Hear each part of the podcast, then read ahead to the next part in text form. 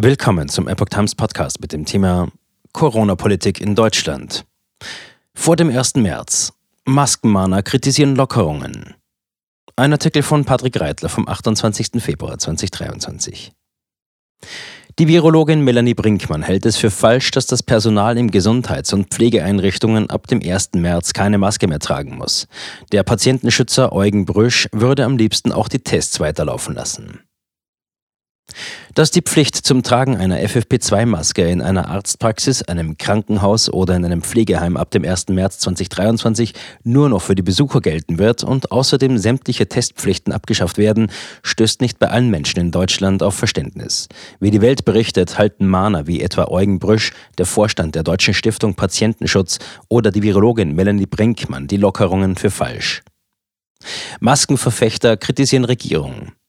Brüsch erklärte laut Welt in einem Gespräch mit der Funke Mediengruppe, dass er es begrüßen würde, wenn Ärzte und Pflegepersonal bundesweit auch über den 1. März hinaus weiter die Maske tragen und sich täglich eines Covid-19-Tests unterziehen müssten.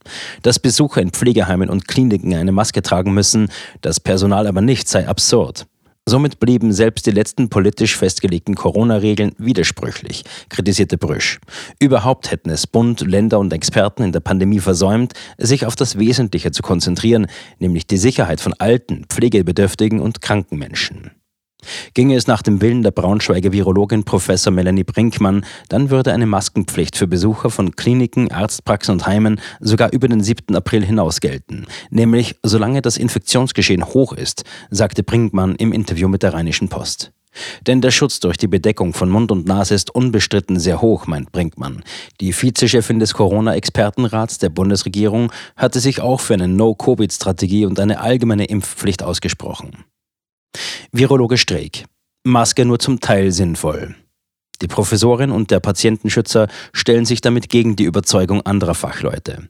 Der prominente Virologe Professor Hendrik Streeck etwa hatte bereits vor Wochen empfohlen, es den Krankenhäusern und Alten- und Pflegeheimen selbst zu überlassen, ihre eigenen Regeln für den Schutz ihrer Patienten aufzustellen. Im Krankenhaus sei eine Maske zwar zum Teil sehr sinnvoll, räumte Streeck ein, dafür müsse sie aber auch am richtigen Ort getragen und auch richtig getragen werden, differenzierte er. Aus virologischer Sicht sei die Pandemie jedenfalls vorbei. Dass in Deutschland nur noch eine endemische Lage besteht, hatten zuvor unter anderem auch STIKO-Chef Thomas Mertens und der Charité-Chef Virologe Professor Christian Drosten festgestellt. Treindl. Willkürmaßnahmen.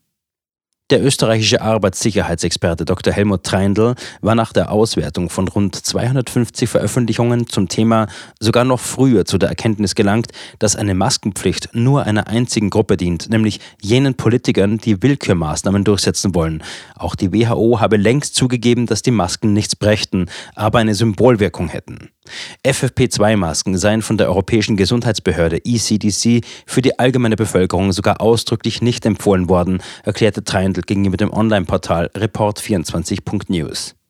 Auch die PCR-Teststäbchen hätten nach Ansicht von Treindl nie auf den Markt kommen dürfen, schon gar nicht für Kindertests.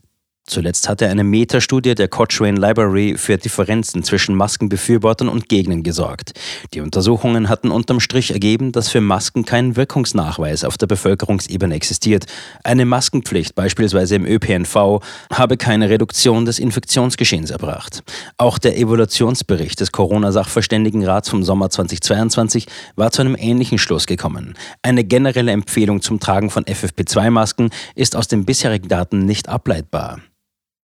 Verfassungsrechtsexperte. Maßnahmen rechtlich nicht mehr erlaubt. Forderungen, die Maske dann eben nicht mehr nur wegen des Coronavirus, sondern auch wegen anderer Atemwegserkrankungen zu verlangen, hatten bereits mehrere Rechtssachverständige eine Absage erteilt. Der Augsburger Verfassungsrechtsexperte Josef Franz Lindner zum Beispiel hält das definitiv für unzulässig. Das Infektionsschutzgesetz erlaube eine Maßnahme wie die Maskenpflicht ausschließlich zur Verhinderung der Verbreitung der Coronavirus-Krankheit 2019, Covid-19, nicht hingegen zum Schutz gegen andere Atemwegsinfektionen.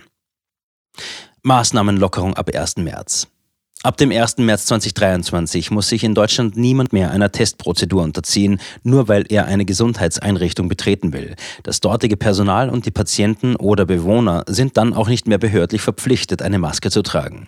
Nur Besucher von Arztpraxen, Krankenhäusern oder Pflegeheimen müssen noch bis zum 7. April Masken anlegen.